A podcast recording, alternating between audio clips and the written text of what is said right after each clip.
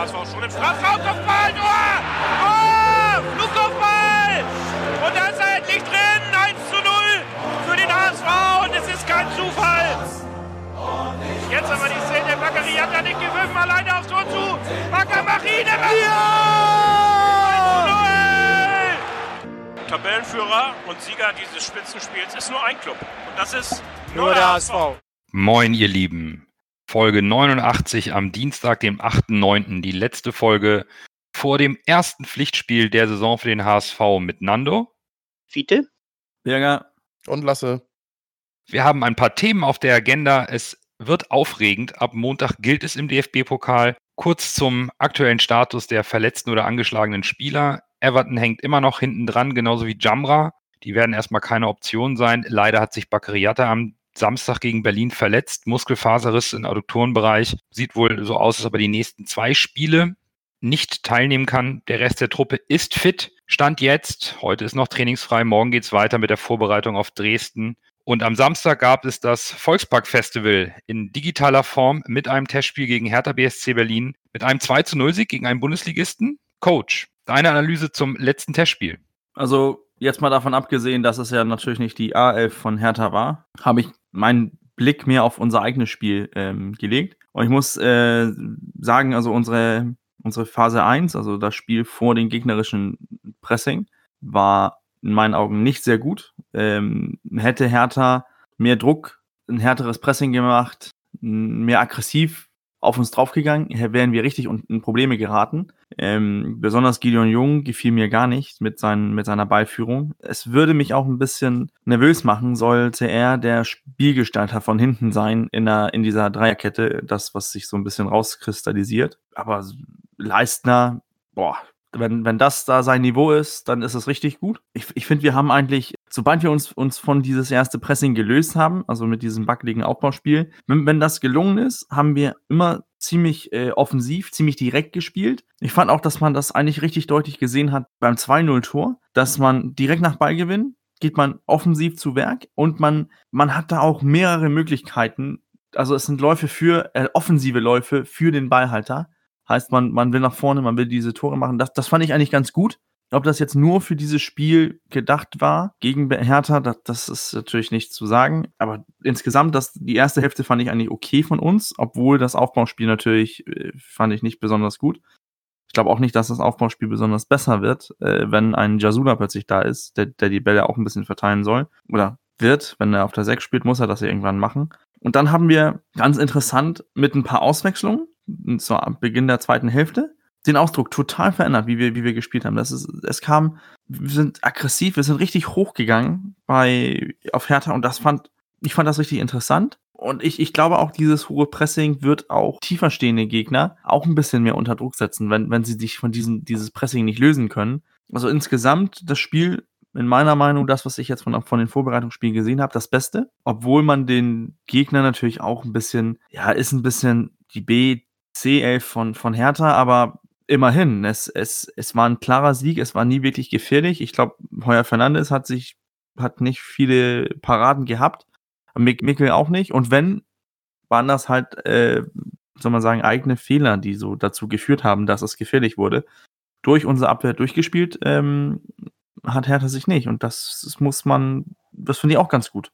Ich fand die Spielidee von Tune spannend, in diesem 3-5-2 ohne äh, nominellen Sechser zu spielen. Er hat ja die, die Abwehr gebildet mit Leistner, der auch direkt als Kapitän mal aufgelaufen ist, Jung und Ambrosius. Und hat davor mit Hand und Duciak eigentlich zwei Achter eingesetzt. Davor dann äh, Kittel auf der 10, äh, Leibold und Arei, diese offensiven Außenverteidiger, fast schon Außenmittelfeldspieler, nicht richtig Außenstürmer. Winsheimer als laufstarker Sturmpartner zu Hinterseher, weil Terodde ja mit Oberschenkelproblemen ausgefallen ist. Und wie du immer so schön sagst, diese Achterläufe von Jerry fand ich toll und Hand als diesen zurückgezogenen Spielmacher, der den Ball zu Sonny Kittel in die offensive zentrale Position gebracht hat. Das hat mir eigentlich sehr gut gefallen. Wir hatten eine gute Passsicherheit mit einem Schuss Kreativität und un unterschiedlichen Tempostrategien. Duciak ist der Typ, der diese Box-to-Box-Läufe mit Tempo macht, eng am Ball. Hand ist der überlegte Passgeber. Und Kittel ist dann derjenige, der vorne für die Kreativität aus, und, und Torgefälligkeit sowohl aus der zweiten Reihe als auch mit dem Pass spielen kann. und diese schöne Variation, dass Winsheimer eben um den Mittelstürmer herum, wenn es dann Terodde wird, arbeiten kann, sich mal nach außen fallen lassen kann. Und ganz stark, muss ich ehrlich sagen, fand ich Narei in dieser äh, rechten Mittelfeldrolle im 3-5-2. Zwar mit Defensivaufgaben, die er auch so kann, wenn er nicht nominell ganz hinten spielen muss, aber das Tempo, mit dem er dann nach vorne geschoben hat, das fand ich äh, erstaunlich gut. Da muss ich dir total zustimmen. Narei hat mir ausgesprochen gut gefallen. Vor allem die Flanke auf Hinterseher, die war richtig gut. Die war richtig scharf, volle Kanne rein und Hinterseher äh, richtig gut ab, abgenommen im Kopf. Also solche Flanken wünsche ich mir auch öfter nicht diese halbgaren Dinger, sondern einfach mal mit Zunder rein. Und dann sieht man ja, es wird direkt gefährlich, wenn du den Kopfball starke Spieler hast. Das ist ja auch seine Stärke immer gewesen, ne? Genau. Hat er ja hier vorletzte Saison ja auch gespielt. Bloß wir haben letzte Saison viel langsamer gespielt. Und äh, das war für mich das Entscheidende am, am Sonnabend. Wir waren wesentlich schneller im Spielaufbau. Und dadurch haben wir uns dann eben die, die Lücken, äh, sind die Lücken entstanden dadurch, dass wir schneller gespielt haben. Und Berlin, Berlin hat äh, relativ langsam gespielt für eine Bundesligamannschaft. War insofern sicherlich ein, ein guter Gradmesser für die Liga. Ich glaube, die hatten, hatten das, was die Mannschaft, die da auf dem, auf dem Platz stand, das war eine Mannschaft mit Zweitliganiveau. Das haben wir, haben wir äh, gut gemacht, das Ganze. Also mir hat das Spiel sehr gut gefallen. Wie Berger sagte, das beste Spiel, das wir gemacht haben. Äh, mir hat in der Vorbereitung überhaupt, äh, bis auf das Randers-Spiel, wenn wir das rausnehmen, sind wir jedes Spiel ein bisschen besser geworden. Und das hat mir auch sehr gefallen. Ich weiß jetzt aber nicht, Berlin ist, hat ziemlich hoch gestanden. Wir haben ziemlich viel Platz gehabt da vorne. Ob wir das in der Liga so oft sehen werden, das ist so mein, mein Bedenken. Was ich noch spannend fand an dem Spiel, ist, dass Tune oder die Mannschaft die Taktik während des Spiels mehrfach gewechselt hat. Wir haben mehrfach von 3-5-2 auf 4-4-2 gewechselt. Also so flexibel. Es war ab und zu 3-5-2, dann war es phasenweise 4-4-2. Und man, das kann man jetzt als Kritik an Hacking ansehen. Der HSV spielt selbst in den Vorbereitungsspielen jetzt schon flexibler, als das die komplette letzte Saison getan hat in den Pflichtspielen, in meinen Augen. Ja, das stimmt. Das konnte man erkennen. Auf der anderen Seite habe ich momentan ein bisschen den Eindruck, jetzt nehme ich mal die letzten Aufstellungsoptionen, die Tune immer gewählt hat in der Startelf, den Eindruck, dass wir auch bei dieser Flexibilität nicht mehr so richtig Platz für die klassischen Außenangreifer haben. Tune scheint mehr Wert darauf zu legen, äh, über ein kompaktes, kreatives Zentrum zu kommen und mehr die Außenverteidiger, die ja im modernen Fußball schon eine deutlich offensivere Rolle einnehmen als die reinen Abräumer, die an der Mittellinie stehen bleiben und nur wegholzen. Da scheint Tune die Idee zu haben, so ist mein Eindruck, dass wir über laufstarke Außenverteidiger, die fast schon dieses rechte Mittelfeld oder linke Mittelfeld besetzen. Leibold hat das letztes Jahr mit seinen unzähligen Vorlagen bewiesen, dass er eine gewisse offensive Gefährlichkeit an den Tag legen kann. Narei wird von Tune immer wieder als erste Wahl genommen, wenn es um diese Position im 3-5-2 geht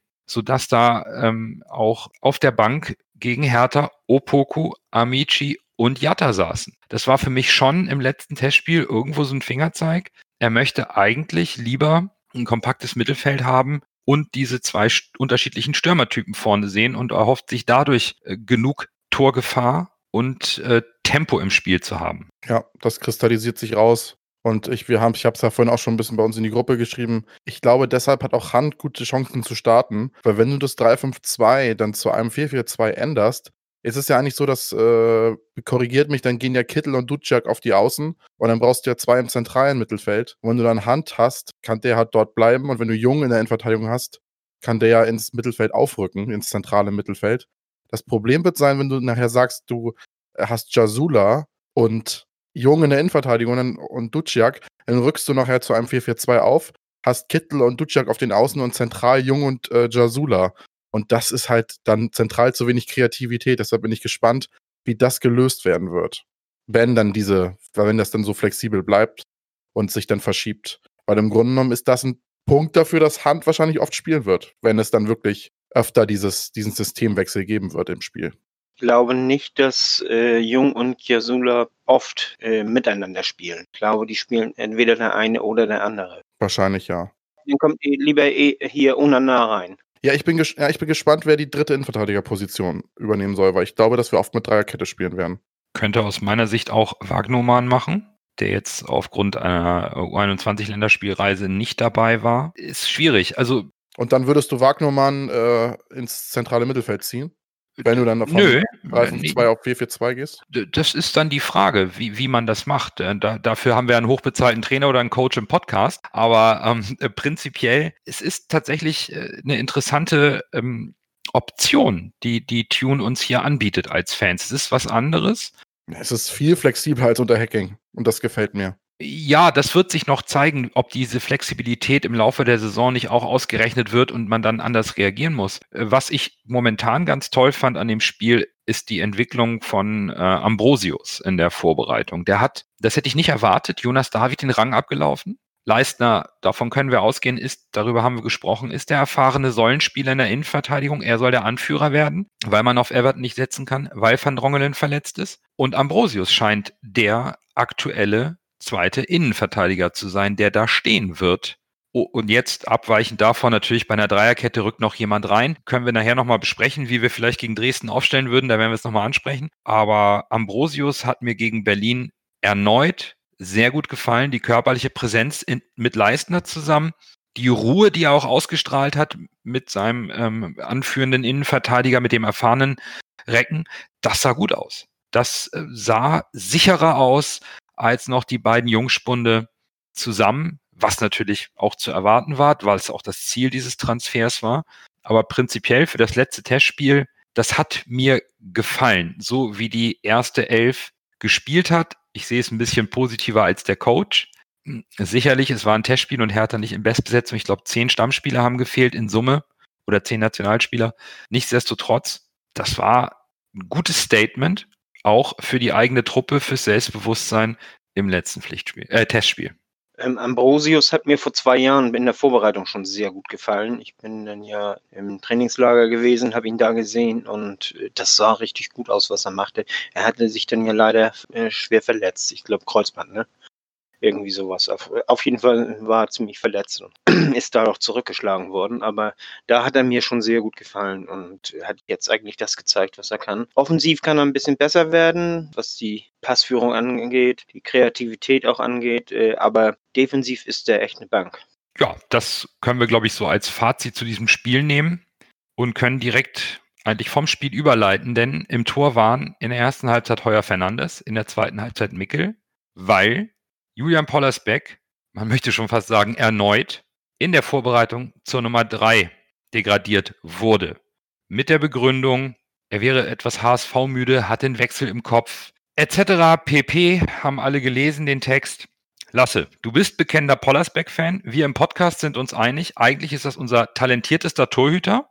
Hat dich die Entscheidung von Tune zu diesem Zeitpunkt überrascht? Überrascht wäre das falsche Wort. Enttäuscht wäre das falsche, äh, richtige Wort. Ich halte, ich halte ihn für sehr talentiert. Das wisst ihr ja. Und wenn man ihm Vertrauen schenken würde, der würde hundertprozentig, wenn, wenn der ein, zwei Saisons beim HSV spielt, spielt er danach nicht beim, mehr beim HSV, sondern bei den Top 7 der Bundesliga, bin ich mir hundertprozentig sicher. Aber dritter Trainer, drittes Mal geschasst. Irgendwas muss da sein, warum es passiert. Also, es hieß ja, er hat seine Einstellung geändert, aber Tune hat ja gesagt, er hat Interviews mit allen drei Spielern geführt. Und bei Pollersbeck hat Pollersbeck hat vielleicht nicht genug seinen Wechsel dementiert oder gesagt, ja, wenn ich jetzt äh, nicht Nummer eins bin, könnte ich mir vorstellen zu gehen. Vielleicht hat er es so formuliert, ich weiß es nicht, war nicht dabei. Aber irgendwie hat Tune aus seinen Aussagen, wie du es eben gesagt hast, eine gewisse HSV-Müdigkeit rausgehört. Schade. Ich denke mal, wir werden nicht so sehr über die Stärk äh, Schwäche bei hohen Bällen von Pollersbeck sprechen, weil es durch die neuen Spieler, die wir geholt haben, mit Terodde, mit Leistner, mit äh, Ambrosius jetzt, der auch relativ kopfballstark ist, obwohl er relativ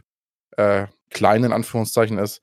Ich glaube, und Jasula, ich glaube, wir werden nicht so sehr über diese äh, Schwäche bei hohen Bällen sprechen wie letzte Saison durch die neuen Spieler, wie eben gesagt. Aber rein vom Können her hätte ich Pollersbeck die Nummer 1 gegeben. Und es gibt ja jetzt sogar Gerüchte, was man gehört hat bei der Rautenperle und bei anderen Blättern, dass ja angeblich sogar noch ein neuer Torwart geholt werden soll. Das heißt, Pollersbeck dürfte gehen. Wenn Pollersbeck denn geht, wird ein dritter Torwart geholt, der dann wohl auch als Nummer 1 gesehen werden würde. Fände ich interessant. Dann hätte man äh, Pollersbeck geschasst und holt dann gleich einen neuen und äh, der wird Erster und äh, schasst dann auch gleich Heuer Fernandes. Hat man gleich zwei Torhütern einen von Latz gehauen. Finde ich ein bisschen seltsam, muss ich ehrlich sagen. Dem Gerücht kann ich so ganz nicht Glauben schenken, muss ich ehrlich gestehen, denn man würde jetzt keine Nummer eins holen mitten in der Saison oder wenn die Saison schon angefangen hat. Was mich bei Pollersbeck ein bisschen ärgert, das sind diese beiden Seiten. Zum einen haben wir für viel Geld vor drei Jahren den U21 Europameister geholt, setzen ihn aber hinter Matenia ein Jahr auf die Bank. Dann bekommt er das Vertrauen, dann wird er zum Verkauf angeboten und degradiert. Dann bekommt er wieder das Vertrauen, weil Daniel Heuer Fernandes die Leistung nicht gebracht hat und Hacking der Meinung war, wir müssen den Torwartwechsel machen. Und jetzt wieder das Vertrauen entzogen und jetzt soll er erneut gehen. Auf der einen Seite muss der HSV sich ankreiden lassen, einen jungen, talentierten Torhüter in einem Torwartland wie Deutschland. Wir haben hier Torhüter wie Sand am Meer. Nicht so integriert und entwickelt zu haben, dass er eine unangefochtene Nummer eins ist in diesen jungen Jahren für das Geld, für das man bezahlt hat. Auf der anderen Seite muss aus meiner Sicht sich auch Pollersbeck hinterfragen, was denn da bitte bei ihm nicht passt, dass er es nicht schafft, 100 Prozent Leistung konstant zu bringen, diesen Ehrgeiz zu zeigen, den Willen, ein Bundesliga-Profi zu sein oder jetzt in dem Fall erstmal ein Zweitliga-Profi, aber ein professioneller Fußballspieler, der gutes Geld verdient. Und das, das stört mich massiv. Das stört mich massiv. Hier haben beide Seiten so viel Fehler gemacht aus meiner Sicht, dass der HSV jetzt Geld versenkt und das ist einfach schlecht, diese Situation. Für mich. Stimme ich dazu, absolut. Ich denke, Lasse hat das eigentlich ziemlich richtig äh, angekreidet. Das ist der dritte dritte Trainer jetzt, wo Pollersbeck nicht die Nummer eins wird oder auch nicht diesen Vertrauen bekommt. Wir glauben an dich, dass du dich noch zur Nummer eins entwickeln kannst. Ich, ich, ich kann auch dann verstehen, dass man denken kann, der, der Spieler macht, packt das nicht. Es, es war ja auch schon von Anfang an diese, diesen Gerü diese Gerüchte, dass äh, seine Trainingsmentalität nicht stimmt, dass er sich, dass es nicht richtig ernst nimmt. Er ist auch nicht jünger geworden. Prädikat Talent ist er jetzt weg, obwohl er Torwart ist. Und ich glaube auch, dass der Spieler jetzt, wo er erstmal gedacht hat, wie Nando auch gesagt hat, der wird geholt, dann erstmal auf die Bank, dann nicht mehr Nummer, dann Nummer eins unter, unter Tietz, dann Nummer eins unter, ähm, unter Wolf, war die Konkurrenz vielleicht auch nicht so toll mit, nur mit Mickel. Dann wird ein neuer Torwart geholt, er wird wieder den Konkurrenzkampf annehmen, annehmen müssen und dann wird ihn irgendwie so ein bisschen in die Wege geleitet. Vielleicht solltest du wechseln und wenn nicht, ne, was dann? ich kann auch verstehen, dass der Spieler dann irgendwann mal sagt, sag mal, Leute, jetzt ist erstmal, jetzt ist mal Schluss. Ne? Jetzt, jetzt finde ich das auch nicht mehr lustig. Andersrum, welche Vereine hatten, äh, wäre er jetzt so ein Riesentalent, für den wir uns alle halten, lass es mit Top 7 Bundesliga, in seinen guten Spielen kann ich das auch verstehen, wo, wieso man das so sieht und wieso auch bei der U21 war. Aber wieso haben die, die Vereine sich nicht gemeldet? Ne? Da bekommst du einen billigen, talentierten Torhüter, den du hinter Jan Sommer vielleicht stellen kannst bei Gladbach oder wo auch immer. Aber die Feinde, die Interesse gezeigt haben, waren, und jetzt, sorry, nichts Böses gegen Union Berlin, aber es war Union Berlin. Heißt, so groß das Talent auch war, irgendwas scheint dadurch auch irgendwie weg zu sein. Ja, das Problem ist, wie Nando schon gesagt hat, dass äh, Deutschland ein Torwartland ist und die meisten Bundesliga-Vereine haben einen sehr guten ersten Torwart. Und ich glaube nicht, dass Pollersbeck irgendwo hinwechselt, um sich wieder auf die Bank zu setzen. Und deshalb meinte ich, wenn er jetzt ein bis zwei Jahre beim HSV gespielt hätte, wäre er wahrscheinlich so in den Fokus geraten, weil ich ihn für so gut halte, dass er eventuell sogar einen der ersten Torhüter hätte verdrängen können. Nur mit dem jetzigen Standing, was er hat, wird er nicht in der Bundesliga äh, irgendwelche Torhüter verdrängen können. Da bleiben ihm nur Optionen wie Union Berlin und solche Vereine. Der wird nicht äh, Jan Sommer oder so verdrängen und ich glaube nicht, dass der sich auf die Bank setzen wird. Also er wechselt nicht vom HSV, um dann wieder auf der Bank zu sitzen.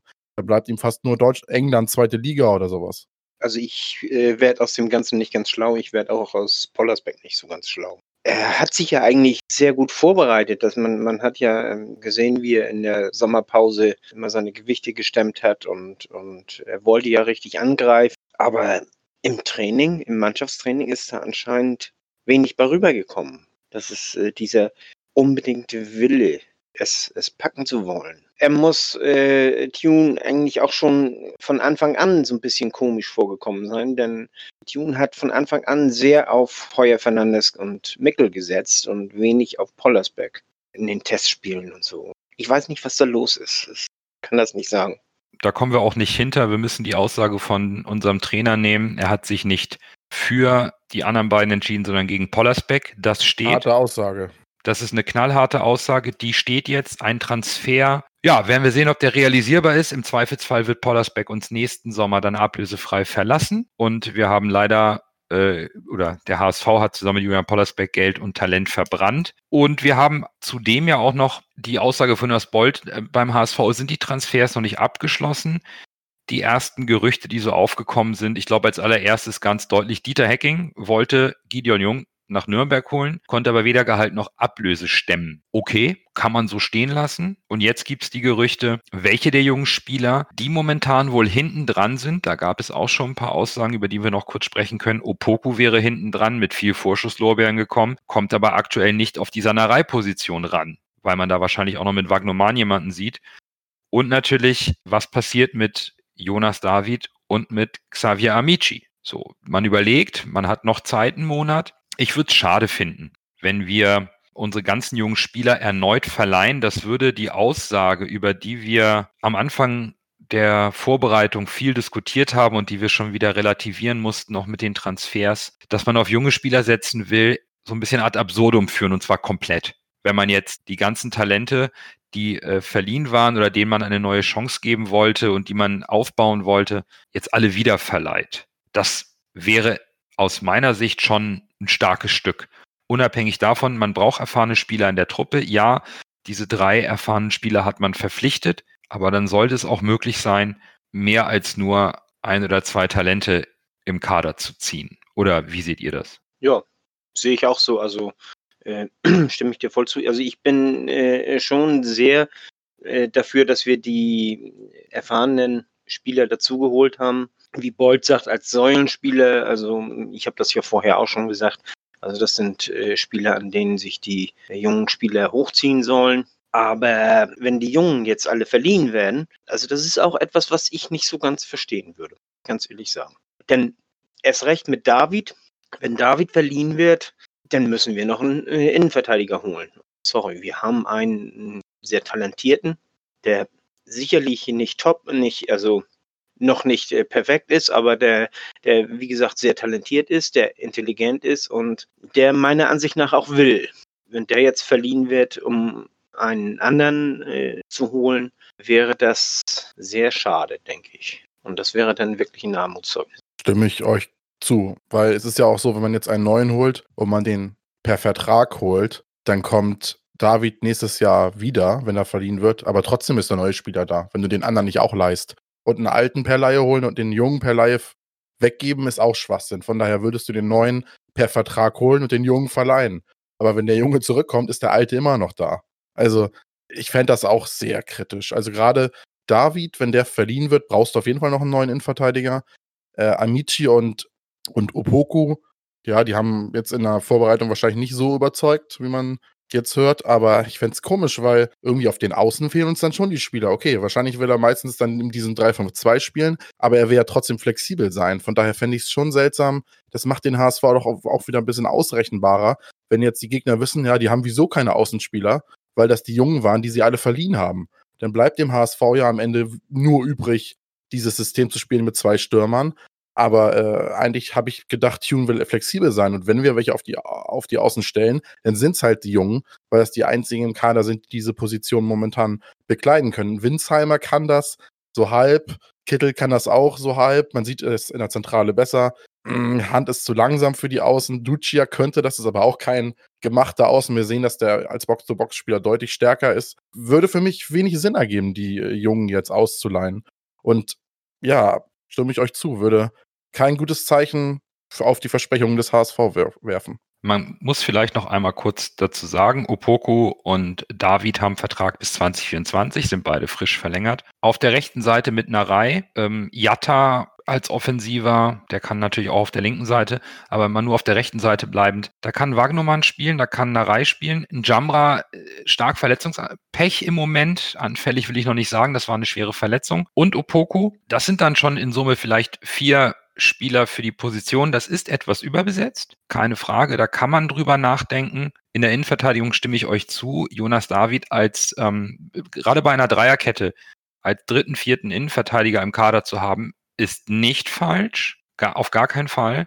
Everton müssen wir rausrechnen. Das Everton, ist aber klar, so. ja, ne, jetzt gehen wir erstmal nur von denen. Ne? Wagnumann kommt wieder. Und Amici hätte ich eigentlich ich persönlich als Ersatzmann für Winsheimer gesehen. Das schien mir auch in der Vorbereitung seine Position zu sein. Dieser hängende Stürmer, der dribbelstark ist, ein bisschen Tempo hat, den man immer mal wieder für 20 Minuten mal reinwerfen kann, damit der Junge auch mal in Hamburg ankommt. Ich finde das ein furchtbares Signal, einen Spieler aus England zu holen, ihn erst gar nicht einzusetzen, im zweiten Jahr mit ihm zu sprechen und zu sagen, jetzt komm, jetzt, wir glauben an dich, wir wissen, dass du Talent hast, jetzt verleihen wir dich doch wieder. Wie sollen der eine Bindung zum HSV aufbauen, wenn der so hin und her geschachert wird? Das, äh, also gerade für einen Spieler, der vielleicht nicht aus der, der eben nicht aus der Hamburger Jugend kommt, der nicht mit dem Verein verwurzelt ist, wie soll denn da eine Bindung entstehen? Wie wollen wir den Jungen denn dem HSV schmackhaft machen? Wie soll er Leidenschaft entwickeln?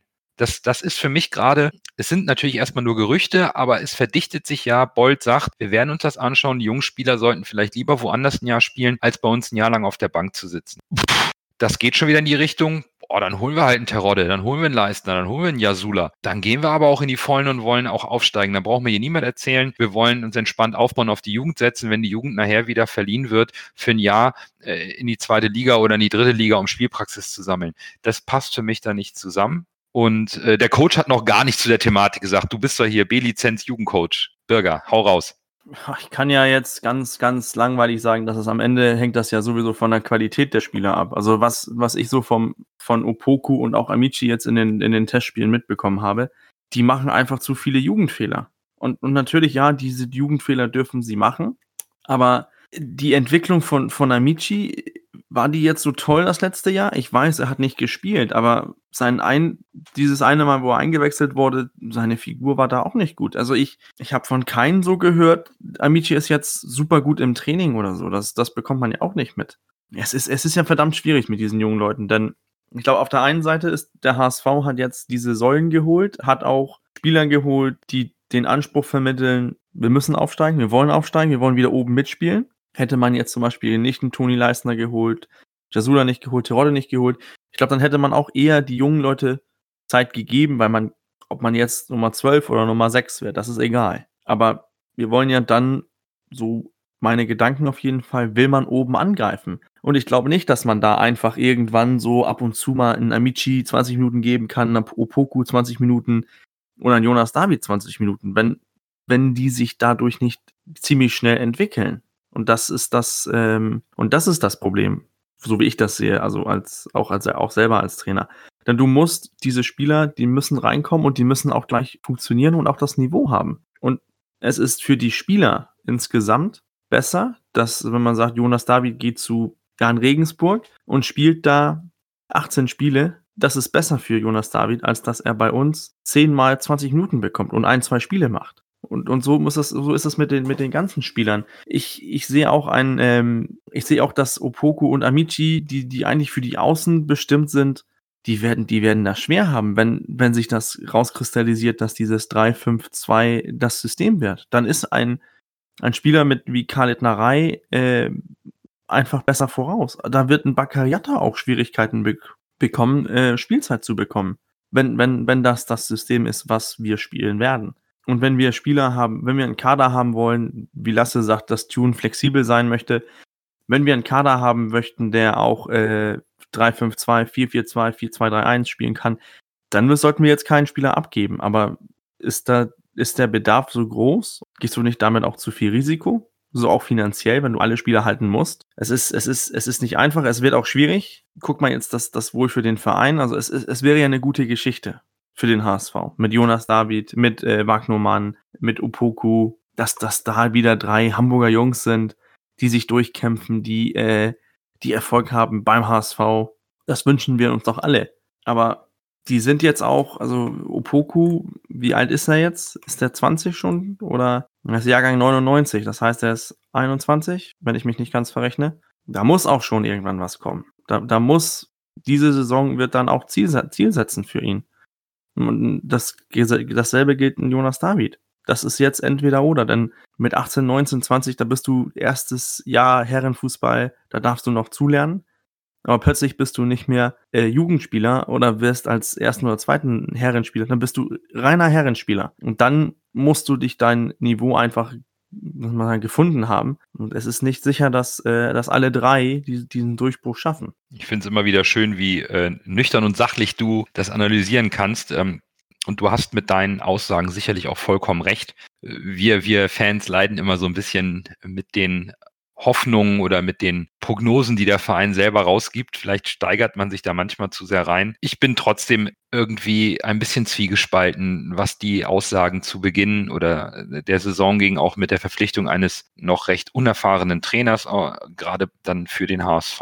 Und der Entwicklung, die die Truppe jetzt genommen hat, die ist ja spielerisch gut. Es ist halt nur schade, dass es dann erneut zu Lasten der Talente geht, wo man natürlich sagen kann, wenn sie es im Training, wenn sie da die Qualität nicht zeigen, dann sind sie nicht gut genug. Ich habe immer noch das Gefühl und dem HSV hängen die Fehler der Vergangenheit nach, keine vernünftige Jugendförderung gemacht zu haben. Und das kann natürlich auch ein Hodde Rubesch nicht innerhalb von einem Monat oder sechs Wochen auf Knopfdruck ändern. Ganz klar. Du meintest vorhin, was unsere Ansprüche anbelangt, dass wir jetzt ja doch wieder Ansprüche hätten, aufsteigen zu wollen und so weiter und so fort wir haben die ganze Zeit den Anspruch gehabt, aufzusteigen. Das muss auch unser Anspruch sein mit dem größten Etat der Liga. Da, da hast du recht, Fiete. Der HSV hat es nur versucht, anders zu vermitteln. So, so mein Eindruck. So, so kommt es bei mir als Fan an. Wie gesagt, du hast vollkommen recht mit dem Etat und natürlich auch mit den Transfers muss man das alles relativieren. Vollkommen richtig. Wir sind, äh, wir, wir gehören zu den Aufstiegsfavoriten. Da geht gar kein Weg dran vorbei und äh, alles andere glaubt uns eh kein mehr. Das ist, glaube ich, ähm, dazu ein passendes Schlusswort. Vielleicht noch ganz kurz aus eurer Sicht. Ein, zwei Gewinner, ein, zwei Verlierer, jetzt mal unabhängig von Pollersbeck. Der Vorbereitung stand jetzt, bevor es, bevor wir zum ersten Punktspiel kommen, zum Pflichtspiel. Narei und Winsheimer. Das sind meine Gewinner. Und jemand, der so richtig verloren hat, wo du dir mehr erhofft hast? So ein bisschen David und auch so ein bisschen Kiasula. Da hatte ich mir auch ein bisschen mehr erhofft, muss ich ganz ehrlich sagen. Okay, Lasse, du wolltest schon reingrätschen, sag. Gewinner sind für mich Onana, Ambrosius und Winsheimer und Verlierer ganz klar Amici und Opoku. Ja, da würde ich mich ja fast anschließen. Also ganz vorne als Gewinner ist für mich Narei, den hatte ich tatsächlich persönlich abgeschrieben. Der scheint sich festgespielt zu haben. Und ich würde mit Ambrosius gehen, die, wo, weil dann auch mein erster Verlierer Jonas David wäre. Ich habe David in der Innenverteidigung vor Ambrosius gesehen. Der hat sich aber, stand jetzt in der Vorbereitung, davor geschoben. Und als zweiten Verlierer sehe ich aktuell auch mit der Aussage von Tune, dass er lernen muss, noch mehr aus dem Stand zu kreieren und nicht nur das Tempo zu nutzen, ist Bakariata, für den ich aktuell keinen Platz in der ersten Elf sehe. Coach? Also der größte Verlierer in meinen Augen Julian Pollersbeck, aber das hatten wir schon besprochen. Sollte man einen anderen nehmen als, äh, als Pollersbeck, äh, bin ich auch bei Yatta oder auch bei Amici oder Upoko. Ich glaube, Yatta, ich glaube, das ist, ich glaube, die beiden werden verliehen, die beiden Jungen, also Amici und Upoko. Und Yatta wird es richtig schwer haben, seine Einsatzzeiten zu bekommen. Und Gewinner für mich Unana und äh, Winsheimer. Da bin ich ja mal gespannt, wen ihr gleich in die erste Elf befördert von euren Gewinnern. Wir fahren am Montag nach Dresden. Am 14.09.18.30 Erste Runde DFB-Pokal, noch sechs Tage. Dresden ist als 18. abgestiegen letztes Jahr aus der zweiten Liga, hat gerade das letzte Testspiel gegen Aue mit 1-0 gewonnen. Und es sind Zuschauer erlaubt in Dresden. Man weiß noch nicht genau, wie viele. Mittwoch geht's los. Laut Konzept sind zwischen 5.000 und 12.000 Zuschauern möglich. Darüber sprechen wir sicherlich auch gleich nochmal. Da gab es auch in Hamburg eine Entwicklung. Fangen wir sportlich an, Fiete. Kann uns Dresden im Pokal überraschen? Wie gefährlich sind sie? Also überraschen können sie uns auf jeden Fall, weil äh, das ist eine komplett neue Mannschaft. Also, aber ich denke nicht, dass sie gegen uns gewinnen werden. Die haben, das ist eine unheimlich junge Mannschaft, viele, äh, viele so um und bei 20 Jahre alt. Dann haben die den, den Patrick Weihrauch noch von von Bielefeld geholt. Äh, den Yannick Stark, den kennt ihr sicherlich auch noch von Darmstadt, meine ich, kommt er. Und äh, ansonsten ist das eine ganz junge Truppe und äh, mit, mit äh, unheimlich vielen Neuzugängen und äh, Abgängen ja eben auch. Also wie das nun mal so ist, wenn man in die dritte Liga absteigt. Und äh, das ist so ein bisschen unberechenbar, aber äh, ich glaube, da fehlt einfach die Qualität, um uns zu schlagen. Aber es wird schwer, weil der Pokal hat seine eigenen Gesetze, das wissen die auch. Die Zuschauer, die da drin äh, im, ins Stadion kommen, äh, da werden sie auf jeden Fall äh, die Zuschauer nehmen, die äh, wirklich Stimmung machen. Das kann ich jetzt schon sagen. Und, und die Dresdner Zuschauer, also die, die sind ja immer für Stimmung bekannt. Ja, die sind feurig. Und denn äh, Kauczynski wird alles dran, die so heiß zu machen, uns zu schlagen. Der kann den HSV ja immer noch nicht ab. Also der wird alles, wirklich alles dran setzen, uns schlagen zu wollen. Und von daher denke ich, äh, wird es schwer, aber es wird letztendlich die bessere Qualität entscheiden und die liegt bei uns. Da gehe ich direkt mit. Meine größte Sorge ist auch tatsächlich Kauczynski, dass der uns nicht ab kann. Das beruht auf Gegenseitigkeit. Ich kann den auch nicht ab. Ich finde ihn ganz furchtbar als äh, in seinem Auftreten als Trainer. Dennoch hat er mit dem HSV mehrere Rechnungen offen, gar keine Frage. Und natürlich ist Dresden auch noch sauer aufgrund des Abstieges, eben aufgrund dieser Corona-Verzögerung bei Dynamo, dass die da eine extremen sportlichen Nachteil hatten ist schon, das kann man schon, glaube ich, so, so sagen. Nichtsdestotrotz, die sind abgestiegen, mussten sich neu sortieren. Der HSV sollte gefestigt genug sein, das Ding über die Bühne zu bringen. Aber Dresden wird Feuer machen, wie du richtig sagst und wie Lasse auch richtig betont. Die Fans machen Stimmung, die gehen ab, die dürfen wieder rein, die werden brennen. Konzept hin und her oder Abstand, die werden für Stimmung sorgen, auch ohne Alkohol im Stadion. Das wird ein heißer Ritt, ist ein guter, guter Auftakt für den HSV. Aber auch ich bin überzeugt davon, ohne Dresden jetzt so beurteilen zu können. Daher vielen Dank, Fiete, dass du dich damit schon so beschäftigt hast. Ich denke auch, wir packen das, aber es wird schon ein enges Spiel. Also der HSV muss hellwach sein, gerade im ersten Pflichtspiel, wo man so eine Standortbestimmung noch nicht so richtig hat. Nichtsdestotrotz gehe ich mit einem guten Gefühl am Montag vor die Glotze und gucke mir das an. Ich glaube, wir gewinnen das. Und ich glaube, wir gewinnen das auch souveräner, als wir denken. Es wird nicht leicht. Dresden wird, wie gesagt, die werden richtig heiß sein. 12.000 sagen wir 5.000 bis 12.000 dürfen ja angeblich rein. 10.000 Dresdner sind, sagen wir mal, wie es ist, wie 20.000 andere Zuschauer. Was sieht man ja, was die da an Auswärtsfeuerwerk bei uns abgezündet haben.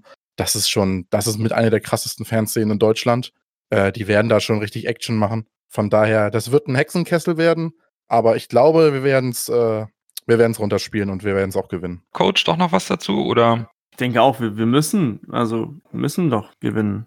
Und ich glaube auch, dass wir da gewinnen werden. Ob das jetzt so sicher ist, wie ihr andeutet, das, da bin ich mir ein bisschen mehr äh, in Zweifel. Ich war jetzt ein bisschen so, bisschen so ruhig, weil ich jetzt eigentlich was versuchen wollte, was zu erklären zu den Zuhörern über das System dieses 352. Ich weiß nicht, ob wir das jetzt reinnehmen wollen. Machen wir nächste Woche. Jetzt sind wir schon da dran vorbei. Aber dann kannst du dich ja für nächste Woche nochmal auf diese Taktik vorbereiten. Sollte wir, sollten wir gegen Dresden auch so spielen. Sollten wir gegen Dresden so spielen. Alles klar. Gut, dann gibt's nächste Woche schon mal eine Taktik-Lehrstunde vom Coach zum 352. Darauf können wir uns freuen. Und die Frage ist, freuen wir uns eigentlich, dass Leipzig mit seinem Zuschauerkonzept und der Genehmigung so vorgeprescht ist oder nicht? Das ist ja jetzt alles bundeslandspezifisch mit unterschiedlichen Konzepten und entgegen der Empfehlung der Bundesregierung. Und über das Thema müssen wir, glaube ich, bevor wir zur Aufstellung und zum Ergebnistipp kommen, einfach nochmal sprechen. Ich selber, heute in Hamburg gab es ja auch die neue Corona-Verordnung, sodass ähm, die Tür geöffnet wurde, ich will es mal vorsichtig ausdrücken,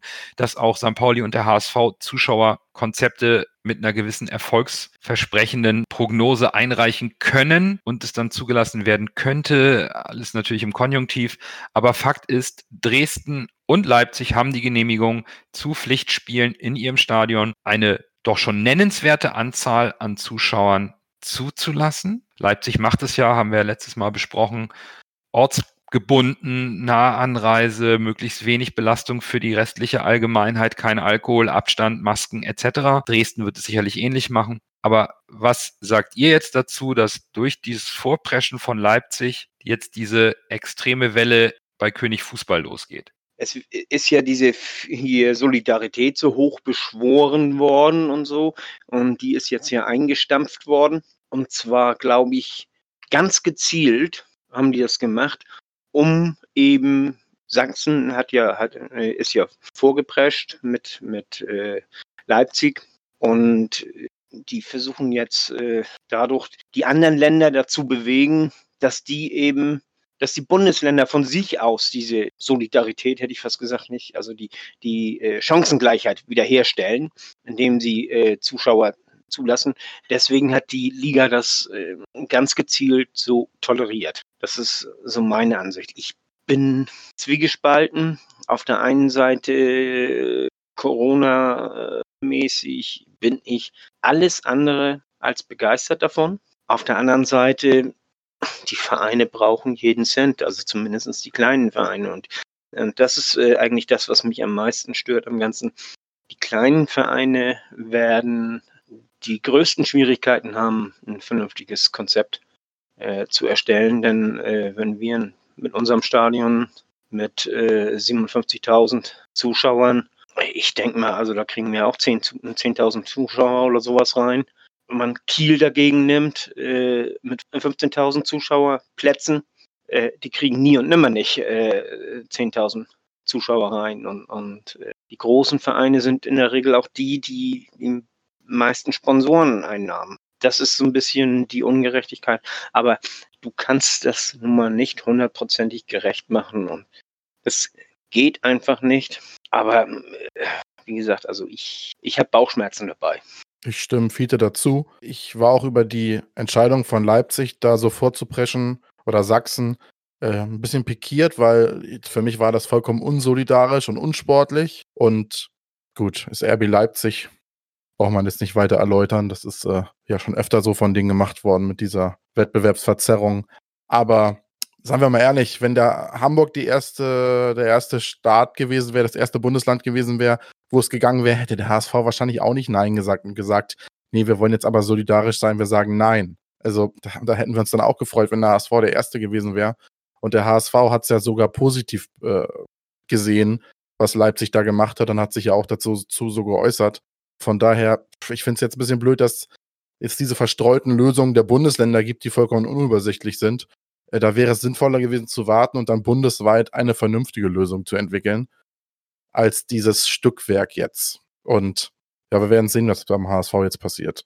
Ich finde, das ist ein guter Punkt von dir. Dass dieses Stückwerk, das stört mich massiv. Und mich stört ein bisschen die Argumentationskette der Vereine, dass es ein Stück weit zurück zur Normalität ist. Das ist für mich keine Normalität dass, äh, bleiben wir beim Beispiel HSV, ein Fünftel des Stadions gefüllt ist mit Abstand und im, mit unterschiedlichen Eingängen und ohne Tourjubel mit meinen Sitznachbarn und Freunden im Arm, wie ich es gewohnt bin. Das ist für mich keine Normalität. Es ist nicht. Und ich finde es nicht richtig, zu dem jetzigen Zeitpunkt, wo wir auch wieder Anstiege haben, wo andere Länder wieder in der Risikowarnung sind wo wir immer noch nicht so richtig frei reisen können äh, und wo die Menschen jetzt schon anfangen, am, am Supermarkt den Abstand nicht mehr einzuhalten, weil sie denken, ist ja schon alles durch. Jetzt auch noch wieder dem König Fußball selbst zu überlassen, wie er das regeln möchte, halte ich für fahrlässig. Welche Stimmung soll denn da aufkommen? Ja, es gibt finanzielle Aspekte, gar keine Frage. Die gibt es für alle. Auf der anderen Seite ist Fußball Milliardengeschäft. Die Vereine lernen vielleicht dadurch auch mal, dass man auch in guten Zeiten besser wirtschaften muss um vielleicht eben solche, das ist jetzt eine sehr große Extremsituation, aber in nicht so guten Zeiten was auf der Kante zu haben.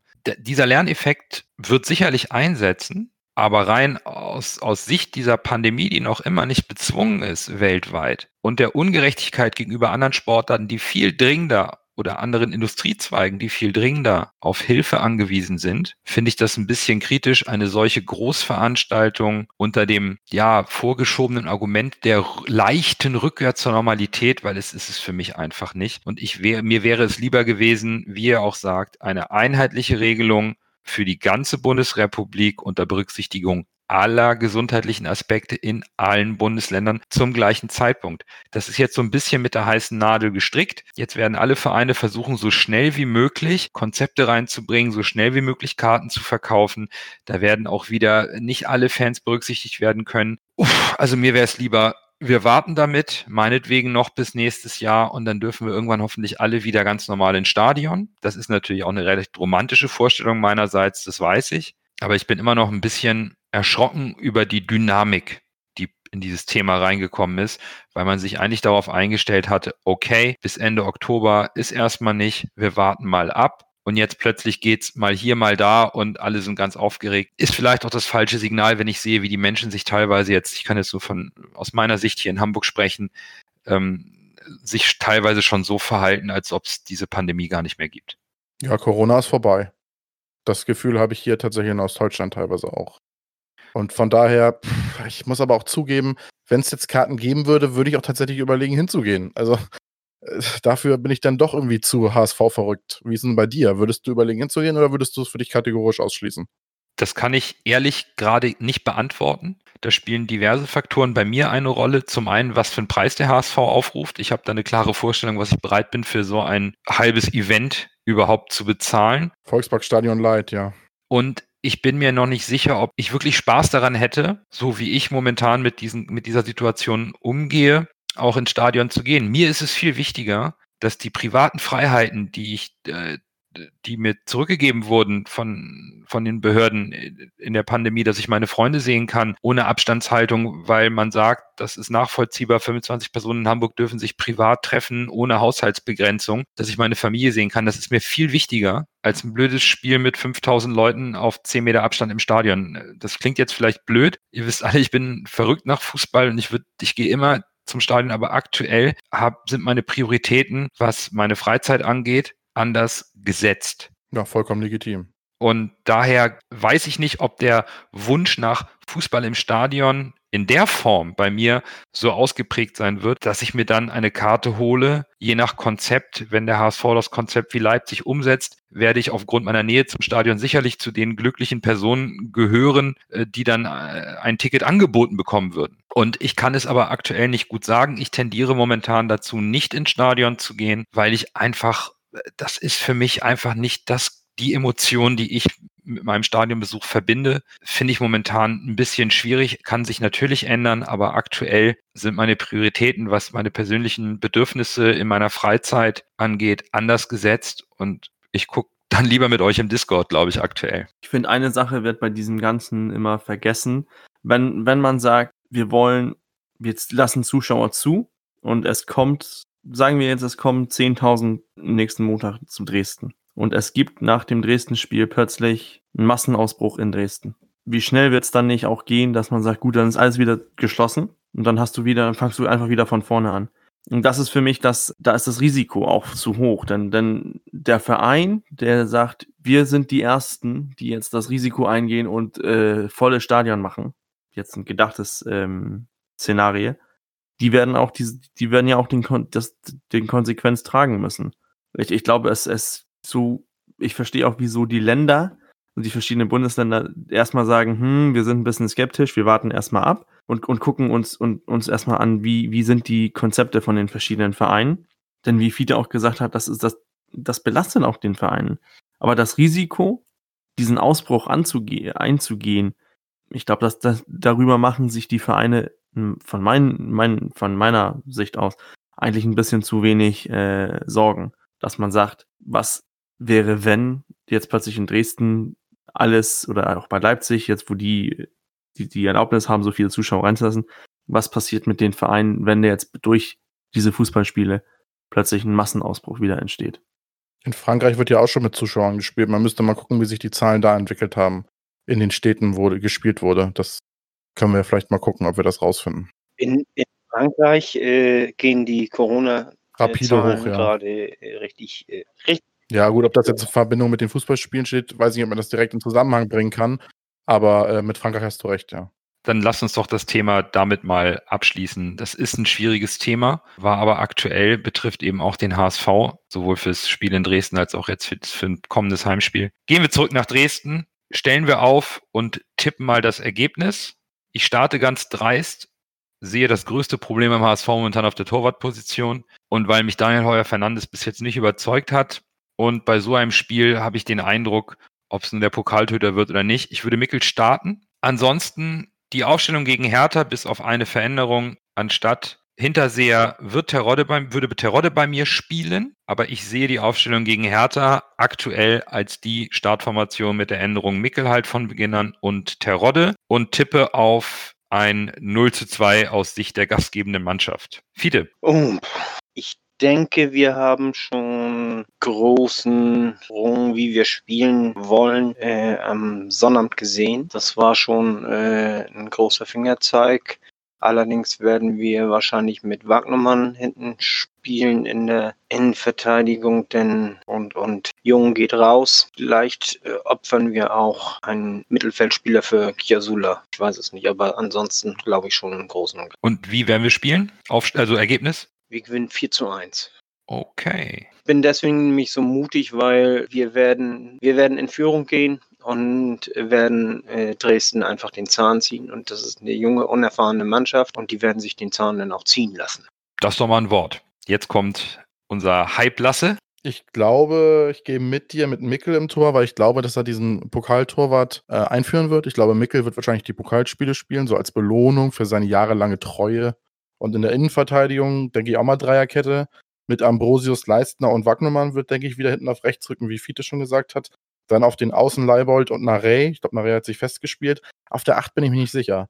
Duciak und Hand oder Onana, glaube ich, statt Hand. Jasula ist, glaube ich, erstmal durch diese Länderspielpause vielleicht raus. Äh, auf der 10 Kittel und vorne Terodde und Winsheimer.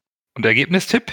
0 zu 3. 0 zu 3. Dann fehlt noch der Coach. Ich glaube, ich bin, bin halbwegs fast bei Lasse. Auch mit, mit dieses 3-5-2, also Ambrosius, Leisner und dann Jung hin. Leibold, Duziak, Hand, Narey, Kittel auf die 10 und vorne Terodde, Torrodde, wie Lasse sagt, und Winsheimer.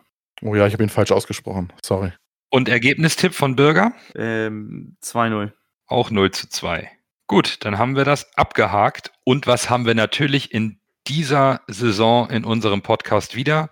Den Man of the Match. Für alle neuen Zuhörerinnen und Zuhörer zu jedem Pflichtspiel des HSV könnt ihr unter dem von uns bekannt gegebenen Hashtag sechs Punkte vergeben für jeden eingesetzten HSV-Spieler und oder dem Cheftrainer. Ihr könnt die Punkte, die sechs Punkte beliebig verteilen. Ihr könnt einem Spieler sechs geben. Ihr könnt sechs eingesetzten Spielern oder eben fünf Spielern und dem Trainer jeweils eingeben, wie ihr wollt. Wir sammeln das immer, küren dann in der kommenden Folge euren, eure Top 3, sammeln das über die ganze Saison, haben am Ende auch den, die, den Spieler oder den Trainer der Saison, die Top 3. Und wir selber werden immer in der Spielanalyse unseren eigenen, aus unserer Sicht für jeden einzelnen ähm, Star des Spiels küren. Wir machen es immer auf Twitter oder hier im Discord gibt es einen Channel, wo ihr es reinschreiben könnt. Auf Twitter wird der Hashtag HSV MOTM DFB01 sein. Wenn ihr uns folgt, werdet ihr es sehen. Wir machen da immer ein bisschen Werbung, um ein schönes Voting zu haben. Das hat die letzten beiden Jahre super geklappt. Wir freuen uns im dritten Jahr auf den Man of the Match.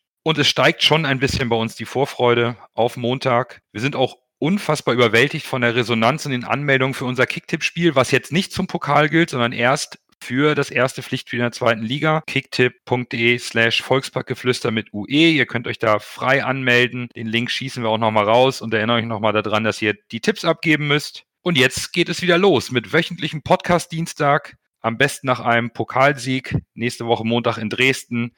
Bis dahin, nur der HSV.